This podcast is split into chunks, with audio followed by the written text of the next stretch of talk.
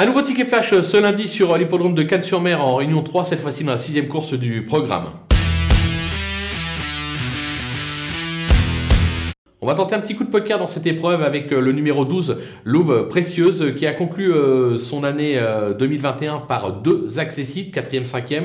Je pense que là, l'engagement est plutôt favorable, notamment au poids. Maxime Guillon va en tirer la quintessence. Je pense qu'elle est capable de jouer cette fois-ci le podium et pourquoi pas même la victoire à Bellecote, raison pour laquelle on va la tenter gagnante et placée.